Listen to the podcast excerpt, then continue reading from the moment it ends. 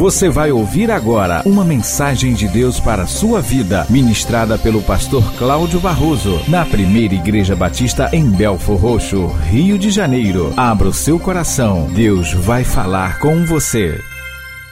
Irmãos, eu não sei quantos de vocês já foram à praia e já repararam que quando a maré está baixa, o mar recua bastante. Isso é comum acontecer em período de lua nova, quando parece que a gente costuma dizer que não tem lua, né? Porque a lua não aparece, ela está lá no outro lado da Terra. E no período de lua cheia. Então a Terra ela sofre com as pressões, com, a, com as diferenças, né?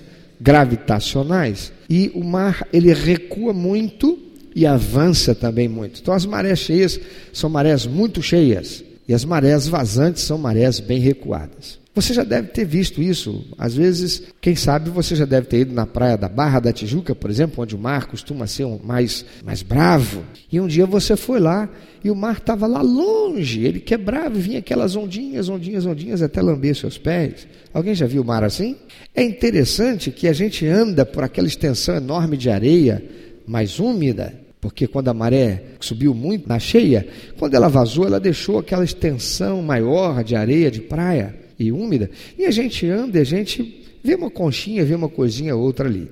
Mas quando a maré, ela vem mais forte, a maré cheia, que a onda vem e ela poca ali aonde antes você estava andando. É interessante que quando a onda vem, ela poca, que ela vai lá e que lambe a areia e ela volta com força. Você já reparou que na superfície da areia, quando aquela onda volta, fica umas coisinhas como se fossem umas pedrinhas que faz assim e desaparece? Quem já viu? Aquilo ali chama-se tatuí. Quem sabe o que é tatuí? Parece um tatuzinho. O que acontece é que ele fica enterrado na areia. E ele se aproveita da maré alta, porque a maré alta, ela traz alimento, ela traz nutriente. E se você já viu um tatuizinho, ele tem umas espécies de umas anteninhas que parece cabeludinha, que é exatamente aquilo que você vê, que fica para fora fazendo assim, quando a água da, da, da, da onda poca na praia e ela volta e ele faz assim, ele tira a cabeça para fora e ele fica com as anteninhas assim. Mas não é interessante que você anda, anda, anda, anda, anda com a maré vazia e você não vê o tatuí.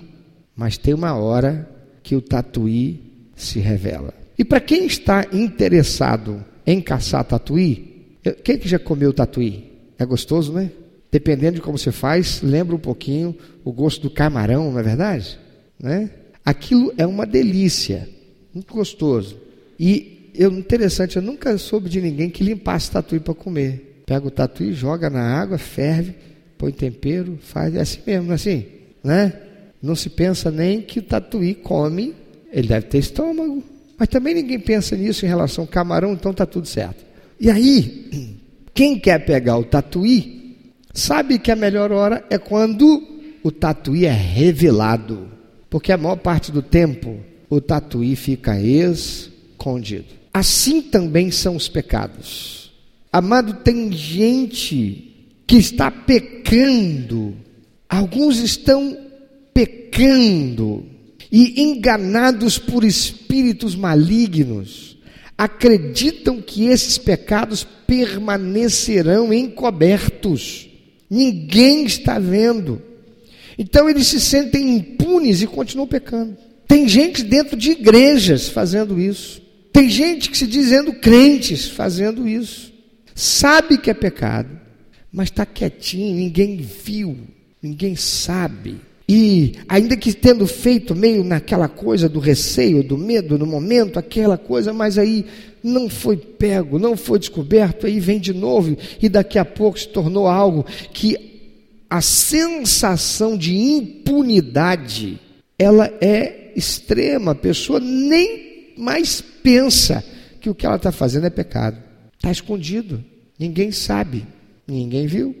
Isso gera um desânimo para algumas pessoas que acabam sabendo, porque às vezes tem alguém que fica sabendo, e essa pessoa que fica sabendo, ela muitas vezes não vê aquele pecador sendo punido, Parece mesmo até que Deus não está vendo. Parece que a pessoa recebeu permissão de Deus para ser pecadora sem consequências, sem sofrer consequências. E aquele que está vendo isso, muitas vezes se sente indignado. Às vezes, há alguns até que já saíram da igreja, abandonaram o cristianismo, deixaram Deus, quando poderiam até ter feito alguma coisa. Porque a palavra de Deus diz em Mateus 18,15 que se eu vejo um irmão pecar, o que, eu devo fazer? Falar com o pastor? Contar para a família? Falar para o melhor amigo? O que, que é que o Senhor Jesus disse que tem que ser feito? Ir até o pecador, fazendo o quê? Confrontá-lo. Irmão, o irmão pecou. Não está em pecado. Não pode, irmão, está errado. Opa, fui pego. Ele vai ter, é, ele vai saber, ela vai saber, foi pego. Alguém viu, alguém sabe. E a palavra do Senhor diz: se te ouvir, você ganhou seu irmão. Mas se não te ouvir, aí sim, vai procurar o parceiro de prestação de contas ou o pastor. E volta lá. Porque Jesus diz: pela boca de pelo menos duas testemunhas, saiba-se tudo. E confronte o irmão ou a irmã. E de novo, você está errando. Os irmãos aqui, para você ver que não é só eu que estou vendo isso. Está errado. E Jesus disse: se ainda assim não ouvir, então leva para a igreja e se não aceitar a disciplina da igreja, então que seja excluído da membresia do corpo. Mas isso às vezes gera um desânimo. Por quê? Porque mesmo assim, tem algumas pessoas que não vão lá. E o ímpio, às vezes, está vendo um outro ímpio passar por isso, que se diz crente. E gera um desânimo, que parece que essa pessoa recebeu permissão para continuar no pecado. Você não vê passando por disciplina, Parece que nada está acontecendo, está tudo bem, mas tanto uma coisa quanto a outra não é verdade. Olha, primeira coisa, o pecador enganado quanto à sua impunidade, ao acobertamento do pecado, quando ele morrer, vai descobrir lá no juízo eterno que não ficará impune, porque nada acontece aqui que fica encoberto para o mundo espiritual. O garotão pode estar com a garotona lá, e o homem pode estar lá com a mulher, tendo a sua relação sexual fora do casamento, desonrando a Deus, achando que ninguém sabe, está na surdina. O mundo espiritual todo sabe. Há sempre pelo menos dois junto comigo que estão testemunhando tudo que eu faço: o anjo de Deus e o demônio. Se eu sou cristão, a palavra de Deus diz que o anjo do Senhor acampa ao redor daqueles que o temem e o. Mas você já reparou que tem uma palavra que diz assim: dos que o temem, sempre haverá pelo menos dois que saberão, Deus e o diabo. E meu amado, você já notou que no nosso contexto, o que tem de programa de televisão e no rádio só para fazer fofoca da vida das pessoas é um monte, não é verdade? É não é? E tem crente que fica sentado na televisão, na, sentado na televisão, ó, em frente, que ninguém senta na televisão, pastor. Crente sentado de frente para a televisão, gastando horas, perdendo tempo assistindo aquela sujeira. Sabe como é que chama isso? Feitiçaria. Você sabia? A palavra de Deus diz que a maledicência é um pecado de feitiçaria. Como assim, pastor? Vamos lá. Se eu estou falando mal do pastor César para você, o que, que eu estou fazendo contigo? Te enfeitiçando para você pensar mal dele, sim ou não? Feitiço. Está pensando que feitiço é, é vou jogar mandinga em você, que você quebra a perna quando sai daqui. Eu estou falando mal dele. Você sabia que o pastor César é o pastor César, né? É assim mesmo. É igual você fez aí. Estou fazendo você que tem empatia comigo, ter antipatia dele. Isso é feitiço. Qual é o propósito de todo feitiço? Levar a pessoa a fazer aquilo que o feiticeiro quer, sim ou não? Sim, é isso. E tem muita gente indo, gastando e investindo tempo, perdendo tempo com essa sujeira. E a palavra de Deus diz que as más conversações fazem o que com os bons costumes? Corrompem. Então, primeira coisa importante tem em mente, o pecador enganado quanto à sua impunidade, ao acobertamento do pecado, quando ele morrer, vai descobrir lá no juízo eterno que não vai ficar impune, nada do que era feito escondido estava escondido de verdade.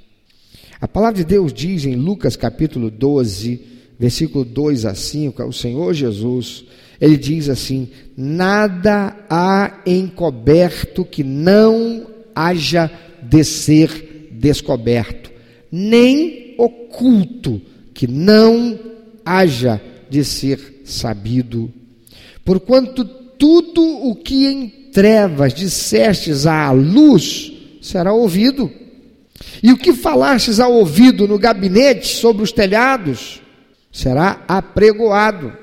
E digo-vos, amigos meus, não temais os que matam o corpo e depois não tem mais o que fazer. Mas eu vos mostrarei a quem deveis temer. Temei aquele que depois de matar tem poder para lançar no inferno. Sim, vos digo, a esse temei. De quem é que Jesus está falando? Do Pai, o Deus Todo-Poderoso. Amados, todo mal é influência de Satanás Ouça isso. Porém, é realizado pelo homem. E este homem que realiza sob a influência de Satanás, que vai ser julgado. Se você está cometendo um pecado, está lá quietinho, escondido, já se acostumou com o pecadinho, ou pecadão, seja o pecado que for, porque ninguém sabe, Deus sabe. E a palavra de Deus diz por Apocalipse 12, 10, que o diabo está onde nesse exato momento? Perante o trono de Deus, fazendo o que? Acusando. Ele é como um embaixador de um reino, e a palavra de Deus diz que este mundo jaz no maligno. Ele está lá diante do trono de Deus, com o único propósito de defender os interesses do reino dele, que é o não é reino, é força de expressão isso. Né? Ele quer levar para o inferno com ele, tantos quantos ele puder. Para isso ele nos acusa. E ele vai acusar alguém com mentira? Pergunto para você: Satanás acusa. Você acredita que Satanás acusa você a Deus pregando mentira? Dizendo que você fez algo que você não fez? Claro que não, ele sabe que Deus é onisciente, não tem como ele mentir para Deus. Ele é pai da mentira, mas não tem como ele mentir para Deus. Então ele está lá, diz Apocalipse 12, 10, diante do trono de Deus com o um único propósito. Ele recebe as informações a respeito do que você está fazendo, do que você fez, do pecado que eu fiz, e nos acusa. Com que propósito? Roubar, matar e destruir na nossa vida. Todo mal, portanto, é influência de Satanás. Eu não faço nada sem primeiro eu ter sido influenciado. Eu posso ser influenciado pelo Satanás usando uma outra pessoa, ou eu posso ser influenciado por ele usando a minha própria mente. Porque ele fala e a minha mente capta. Só que capta como se fosse meu pensamento. E tudo aquilo que eu penso gera o que? Um sentimento. Tudo que eu sinto me leva a fazer, realizar, executar. E se aquilo que eu penso não é bom, é mal, e eu sentir o que não é bom é mal, e fizer o que não é bom é mal, a culpa é de Satanás ou é minha? A responsabilidade é toda minha. Eu serei julgado, você será julgado. Por isso não tem essa de pecado escondido. O tatuí, mais cedo ou mais tarde, vai ser pego. Não tem como. Haverá um momento em que a onda vai revelá-lo. 1 João capítulo 5, versículo 19. A palavra de Deus diz: sabemos que somos de Deus e o mundo inteiro está sob o domínio do maligno. Só que ele domina sobre quem se deixa ser dominado. Eu quero te perguntar: um cavalo amansado, ele deixou de ser cavalo? Hein? Não? Ele continua sendo cavalo. Ele continua tendo toda a força dele. Sim ou não? Ele continua podendo dar coice, pular, saltar, morder, correr, tudo isso, não é? Mas se ele está amansado, significa que alguém está usando ele. E como é que lá nos centros espíritas, aqueles que são chamados lá os encostos, tem outros nomes lá, como é que eles chamam as pessoas que eles usam? Cavalo.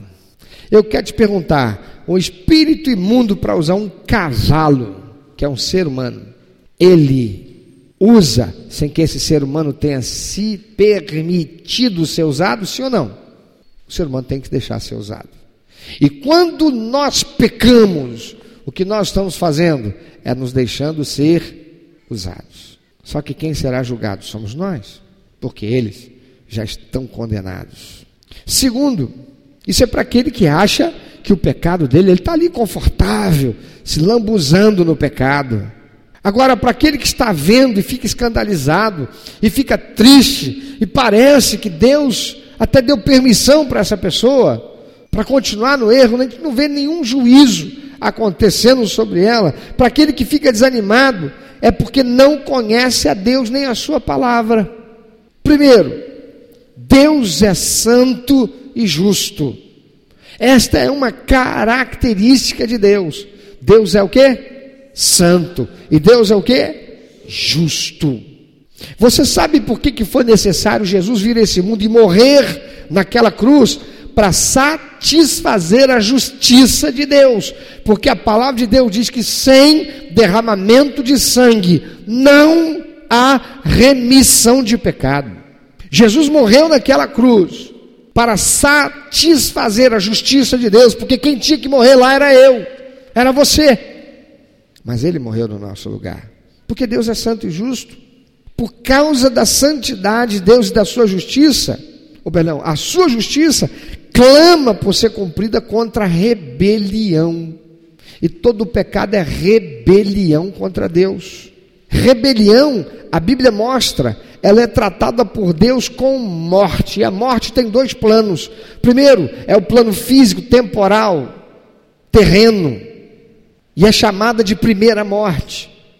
É aquela que Adão e Eva experimentaram aqui na terra. Eles morreram para Deus, eles foram separados de Deus. A palavra de Deus diz que os nossos pecados fazem separação entre nós e Deus. Aquele que está em pecado, ele está separado de Deus. Pode ser um filho de Deus, que tem o seu nome escrito no livro da vida, mas se ele está em pecado, está separado da glória de Deus. A glória de Deus não se manifesta nele nem a favor dele, porque Deus é santo e justo, está por conta própria. É igual o filho pródigo, estava por conta própria. Eu quero te perguntar: o pai mandou algum espião para procurar saber como é que estava aquele filho?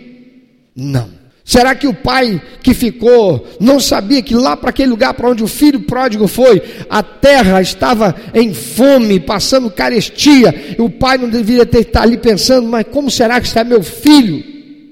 Quando tanta gente perdeu tudo, como estará ele? Por acaso aquele pai mandou alguém lá levando algum pouco de dinheiro para dizer: pode ser que meu filho esteja precisando de algum cuidado? Sim ou não? Não, ficou lá por conta dele, até que ele se arrependeu e voltou para pedir perdão.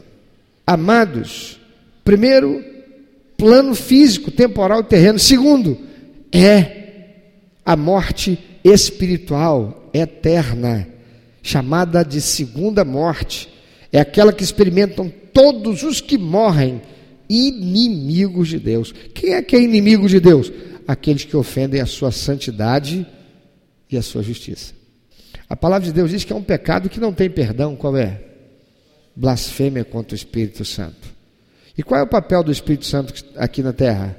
Convencer o homem do pecado, da justiça e do juízo. E todo aquele que resiste ao Espírito Santo ele está blasfemando. E eu quero te perguntar: quando foi que você cometeu um pecado que você não foi constrangido lá na sua consciência?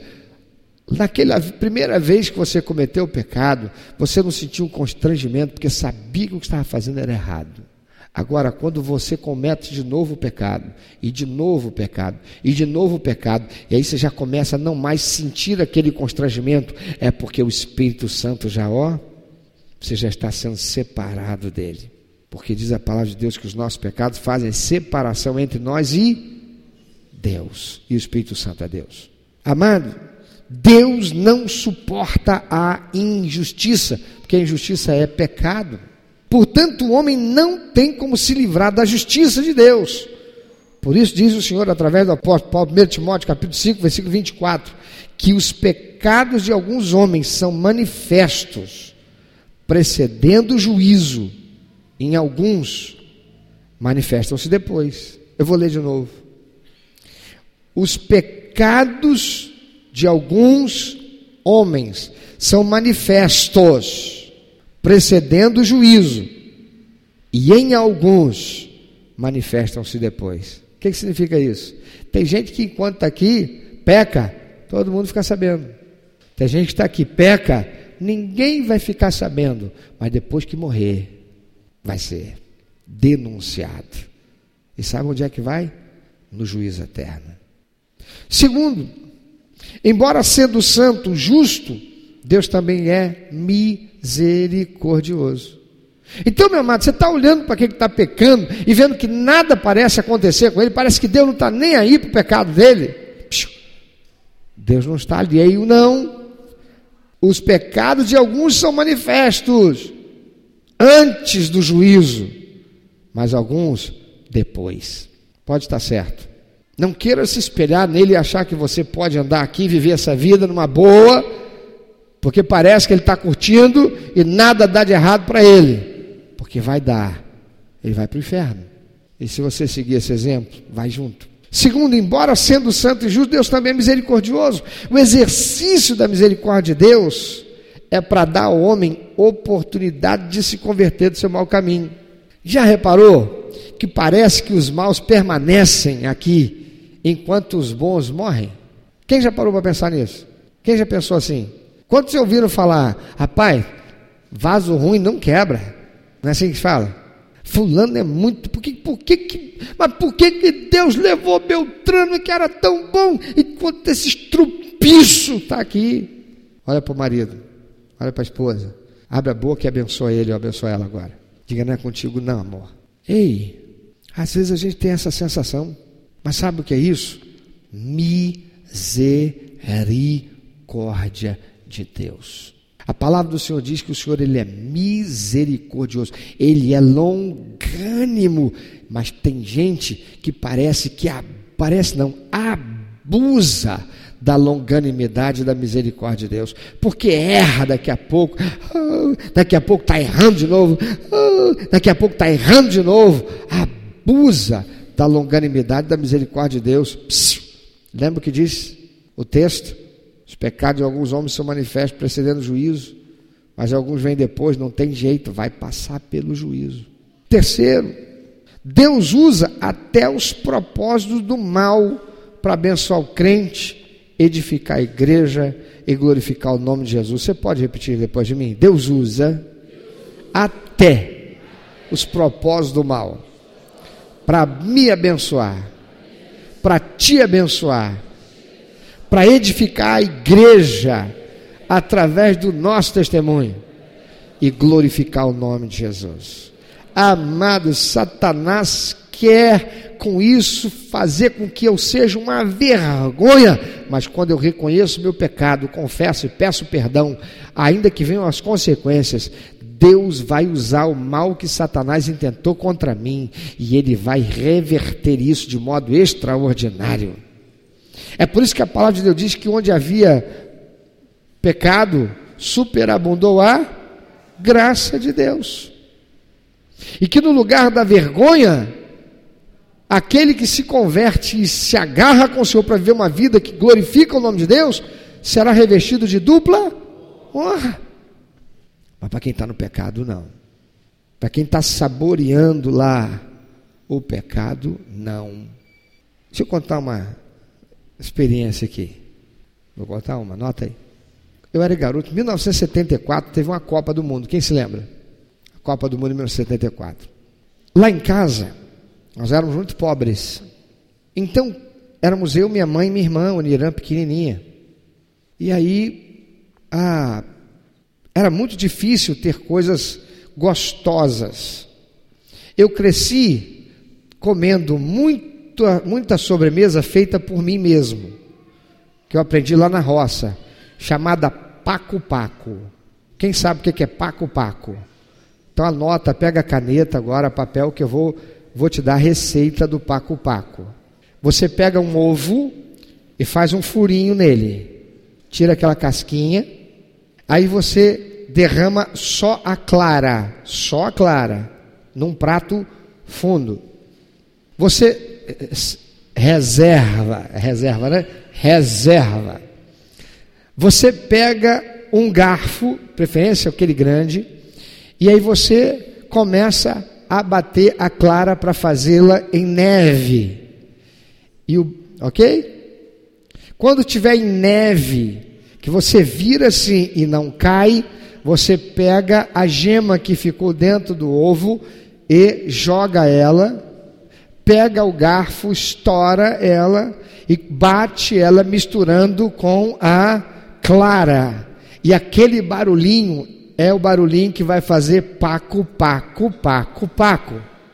Terminado e de misturar a gema com a clara, você testa para ver se está no ponto. Então você vira o prato. Se cair, não tem problema. Olha para um lado, para o outro. Se ninguém viu, você pega de volta.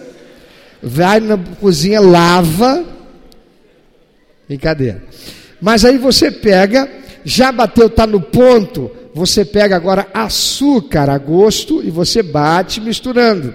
Paco, paco, paco, paco. Quando misturou, você prova e vê se está a gosto. Se tiver, agora você pega farinha de mesa e você mistura, mas não mistura demais, somente o suficiente para dar uma consistênciazinha. E você paco, paco, paco, paco. Depois que ficar tudo misturado, você pega aquela, aquele garfo, coloca ele na pia para lavar, porque falta de educação e respeito deixar na pia para sua mãe lavar, ou seu marido, ou quem seja, pega uma colher e come. É sua sobremesa. Aprenderam a fazer paco-paco? Porque lá na roça não faltava açúcar cristal, farinha e ovo, né, meu irmão? Sempre tinha uma galinha do vizinho, era nossa mesmo.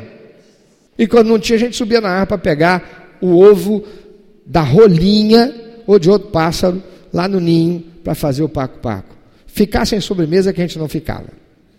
Mas a minha mãe, quando ia ao mercado, ela sempre comprava alguma coisa, um doce, um, um, algum tipo de doce, uma bananada, uma, uma, como é que chama? Bananada, né? Aquela goiabada, bananada e tal. Mas ela escondia. Por quê? Porque se deixasse, meu amado, alcance nosso, durava alguns minutos. Tem um ditado que diz que porco não está acostumado, mas quando ele come farelo, ele se. Não é assim? É se lambuza, né? Então era um problema, então a mamãe sempre escondia. Uma vez mamãe comprou uma coisa chamado caro. Alguém sabe o que é caro? Uma imitação de mel. Vinha num potezinho assim desse tamanho. A gente conhecia por caro. Era o nome. Era um mel ah, artificial que a gente usava para colocar no pão naquele tempo. A gente comprava umas bisnagas desse tamanho né? aqui no Rio já. E aí, mamãe comprou, e quando ela chegava com as compras, a gente ajudava, claro, ela tirar as coisas das sacolas. Lembra a sacola de compra, como é que era? Aquela sacola de papelão com alça? Quem lembra disso? É, tem um bocado de gente aí do meu tempo. Né? E era legal. A gente ficava feliz de ver que tem coisa entrando dentro de casa, comida. Mas quando a gente via, a gente sabia que mamãe ia esconder. E aí mamãe dava sempre um jeito de deixar a gente brincar lá fora, que é para ela esconder. Mamãe escondeu o vidro de cara. E a mamãe trabalhava como costureira e papai era motorista de caminhão, ele tinha um caminhão nessa época, ele fazia viagens para outros estados. Papai ficava 15 dias, 20 dias fora de casa às vezes. E mamãe saía muito cedinho e voltava lá para as três horas da tarde. Ela ia a Copacabana pegar costura ia a Ipanema pegar costura. E numa dessa que mamãe foi, eu estava sozinho em casa, minha irmã estava na escola. Era época de Copa do Mundo. Naquele tempo, não paravam as escolas em época de Copa do Mundo. Hoje, tem Olimpíada, é feriado na cidade. Né? Tem Copa do Mundo, o Brasil para. Não parava. Pois bem, a gente até ia assistir o jogo, o diretor botava lá na televisão ou dispensava a gente na hora do jogo. O que aconteceu? Naquele dia, eu não fui para a escola por algum motivo, não era mais a hora, eu já tinha chegado em casa primeiro, escondido para que nem minha irmã disputasse comigo. Eu fucei até achar o vidro de caro. E meu irmão, Eu, naquela época, eu amassava lata de óleo. Quem lembra que, como é que era óleo antigamente? óleo de soja era em lata. Eu pegava as latas de óleo e amassava para vender no ferro velho, para arrumar um dinheirinho. Eu fazia pipa e vendia. Né? É, eu fazia um monte de coisinhas para ganhar um dinheirinho. E eu tinha um dinheirinho. Eu fui na padaria e eu comprei uma bisnaga desse tamanho. Eu abri aquela bisnaga de fora a fora e peguei o cara e. Tá, e foi quase o cara inteiro. Tampei como se mamãe, quando encontrasse o caro, não fosse ver que metade daquilo ali alguém comeu. Mas filho feio não tem pai. Quem foi? Foi a barata. Como tinha minha irmã Cláudia, ia disputar com ela. Não estava nem aí, nem pensei nisso, só queria comer o caro. E eu comi aquela bisnaga com caro. No dia seguinte eu fui para a escola. Quando eu cheguei na escola, na hora do intervalo eu desci. Quando eu desci, que vi os meus colegas indo para a cantina, comprando doce, voltando comendo doce, revirou meu estômago, porque eu já estava me sentindo meio esquisito. A cabeça girou e eu comecei a ter uma tonteira. Quem que já teve tonteira? Porque comeu alguma coisa que não foi. Irmão, eu nunca tive uma tonteira, nem andando de barco, eu jamais enjoei daquele jeito. Eu fiquei tão enjoado que eu amarelei, eu passei mal, eu suei frio, eu quase desmaiei a ponto do diretor mandar chamar minha mãe que estava em casa. E a minha mãe foi me pegar e me levou para casa e me levou para casa. O que você está sentindo? Meu Deus, e está gelado, e aquele negócio, e coisa e tal. E o que que esse menino comeu alguma coisa que fez mal? E não sei o que que foi, e nada. Eu vou fazer aqui uma aguinha. Não, não quero água com açúcar, não, mamãe. Naquele tempo que a gente veio da roça, eu aprendi que todo e qualquer problema, quase todo, se curava com chá de boldo, que é uma delícia. Alguém já tomou chá de boldo? Você sentiu alguma coisa? Está enjoado o chá de boldo? Né? Isso deve ser fígado, chá de boldo. Tudo era chá de boldo. Aí eu pedi, mamãe, eu estou com vontade de tomar um chá de boldo. Falei, eu vou fazer. E aí eu fiquei de molho. Papai chega de viagem no dia seguinte, eu ainda de molho, mas já melhor. Era jogo da Copa do Mundo, era Brasil e Alemanha que ia jogar. Eu estou sentado no sofá, na sala, mamãe lá na cozinha, minhas irmãs não sei onde estavam. E papai abre a porta e entra dentro de casa e eu esboço aquele sorrisão, papai, o senhor chegou, chegando de viagem. Na hora de assistir o jogo do Brasil, ó, que coisa, eu vou assistir o jogo do Brasil com meu papai. Ô filhão, que sa... olha o que papai te trouxe: um saco de bala soft. Quem se lembra de bala soft? Irmão, eu era apaixonado por bala soft. Toda criança era.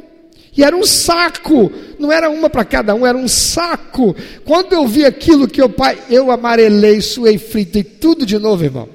E aí eu tive a sensação de que eu ia morrer. Então não me restou outra coisa a fazer senão chegar e dizer: Mamãe, eu confesso, sabe o vidro de caro que a senhora comprou? Eu sei. Eu acho que foi aquilo, mamãe, porque eu peguei escondido, eu comi quase tudo.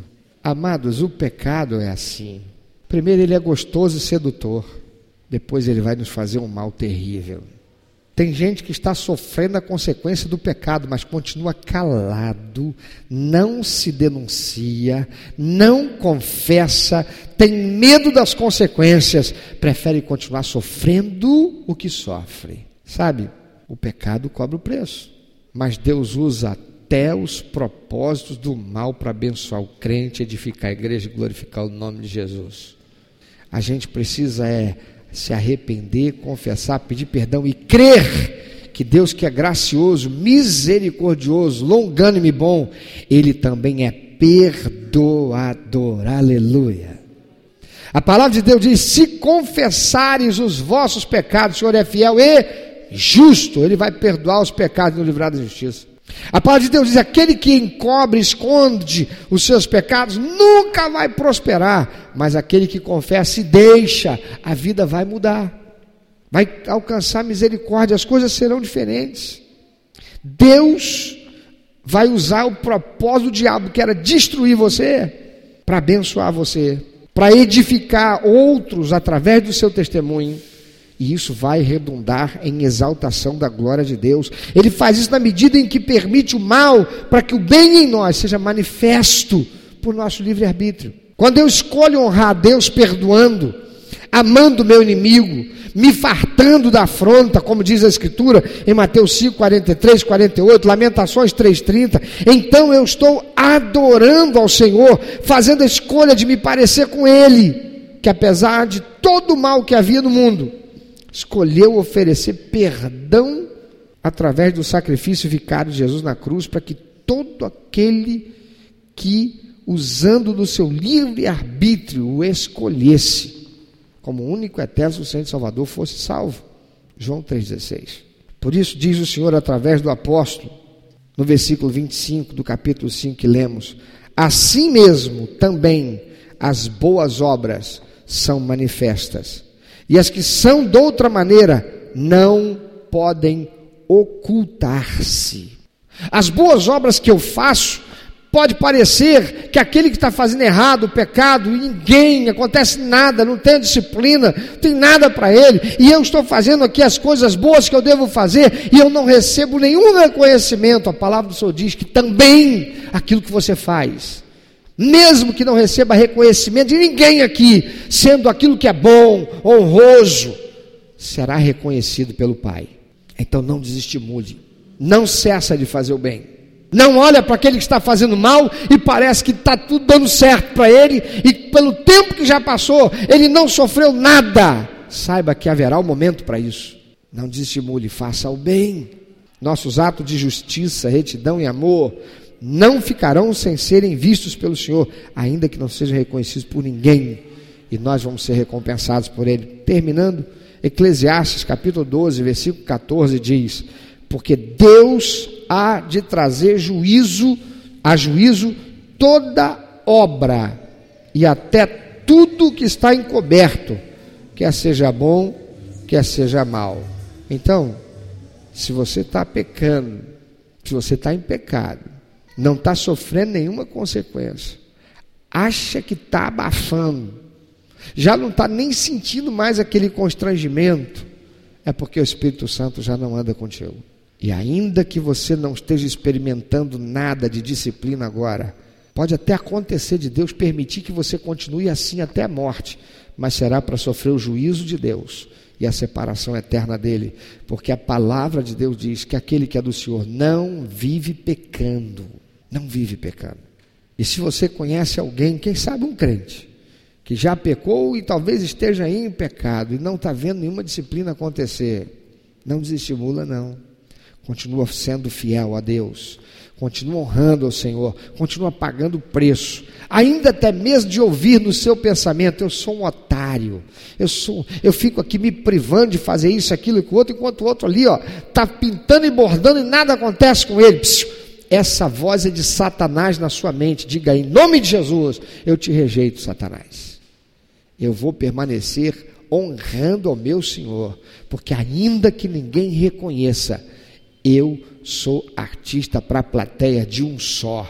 Basta saber que o meu Deus está vendo e no tempo certo ele vai me honrar, porque a palavra dele diz: honrarei os que me honrarem, mas os que me desprezarem serão desmerecidos. Pensa um pouquinho sobre isso. Como é que você anda aí na sua relação com Deus e com o pecado? Será que você tem desonrado a Deus? Está aí vivendo, cortejando o pecado? porque até agora nenhuma consequência aconteceu.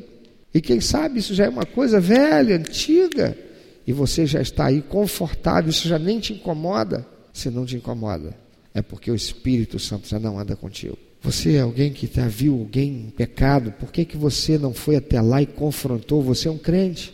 Está esperando acontecer o quê? Que a mão de Deus vai pesar sobre aquela pessoa? Deus é misericordioso. Deus é graça. Ele é justiça. Vai ser cumprida a justiça dele, mas ele é graça. Ele está dando a essa pessoa oportunidade para ela se arrepender. E você que ficou sabendo do erro, é você que Deus quer usar para que você vá até aquela pessoa e confronte ela em amor, não em acusação, em amor, para que ela se converta.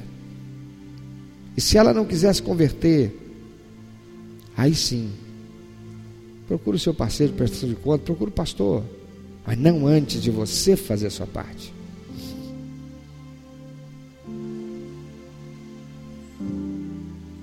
E busque ganhar essa pessoa que está em pecado.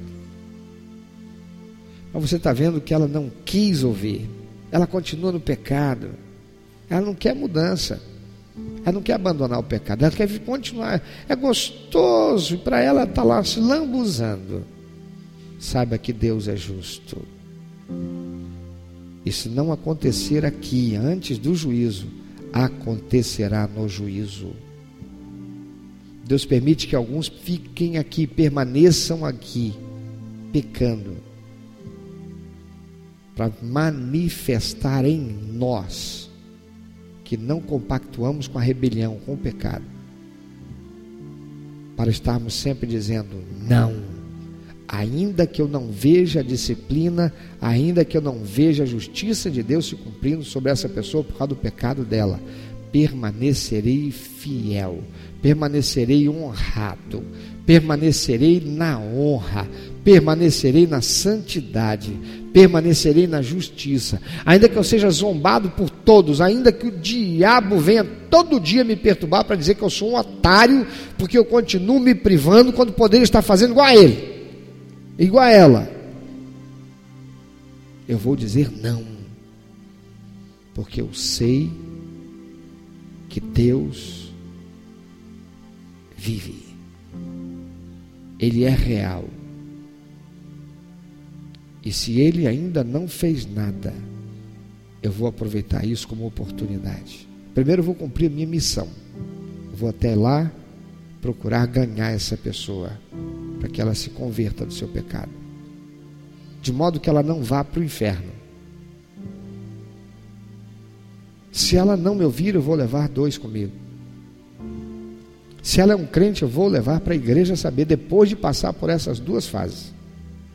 Vou levar o pastor para tomar providência. Sempre com amor, com a intenção de ganhar meu irmão, minha irmã. Mas eu não vou me deixar ser seduzido pelo pecado e desonrar Deus. Chutar o balde. Aceitar a provocação do diabo, que fica zombando de mim, dizendo aí, você quer ser o certinho, a certinha? Aí, você fica aí guardando a sua virgindade até agora, enquanto a outra lá, ó. Como você é tolo, tola, que otário, que otária. Podia estar tá aproveitando como o outro também. Mas você vai dizer não, porque eu sou fiel a meu Deus. Não vai acabar tudo aqui? Há uma vida eterna me aguardando. E eu quero viver ao lado do Senhor. Porque eu sou filho de Deus, eu sou filha de Deus. Eu nasci de novo. Eu morri para o mundo, para o pecado, para a carne e para o diabo. Eu sou filho de Deus.